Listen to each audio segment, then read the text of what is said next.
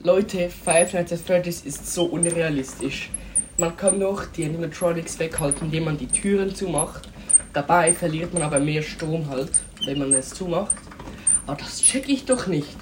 Ich meine, wenn man doch die, wenn die Türen doch nach unten gehen, dann können die doch einfach so bleiben. Dann, dann, dann, dann, dann stehen die alle einfach auf dem Boden. Aber nein, das verbraucht mega viel Strom. Das finde ich so unrealistisch. Und ich meine, der Strom in, äh, in diesem äh, hat Freddy sehen, der geht schneller runter als mein iPhone-Akku. Nein, lass das! Nein! Nein, ich tue es dir machen. Kackwurst. Ja, eben. Ich finde das so extrem unrealistisch, dass der Akku so schnell runtergeht. Und vor allem habe ich ein cooles Bonnie-Bild ähm, gezeichnet. Und das ist hier auf dem Logo drauf. Das habe ich selber gemacht. Also ich habe es natürlich abgeguckt, aber ich habe es selber gemacht, Leute.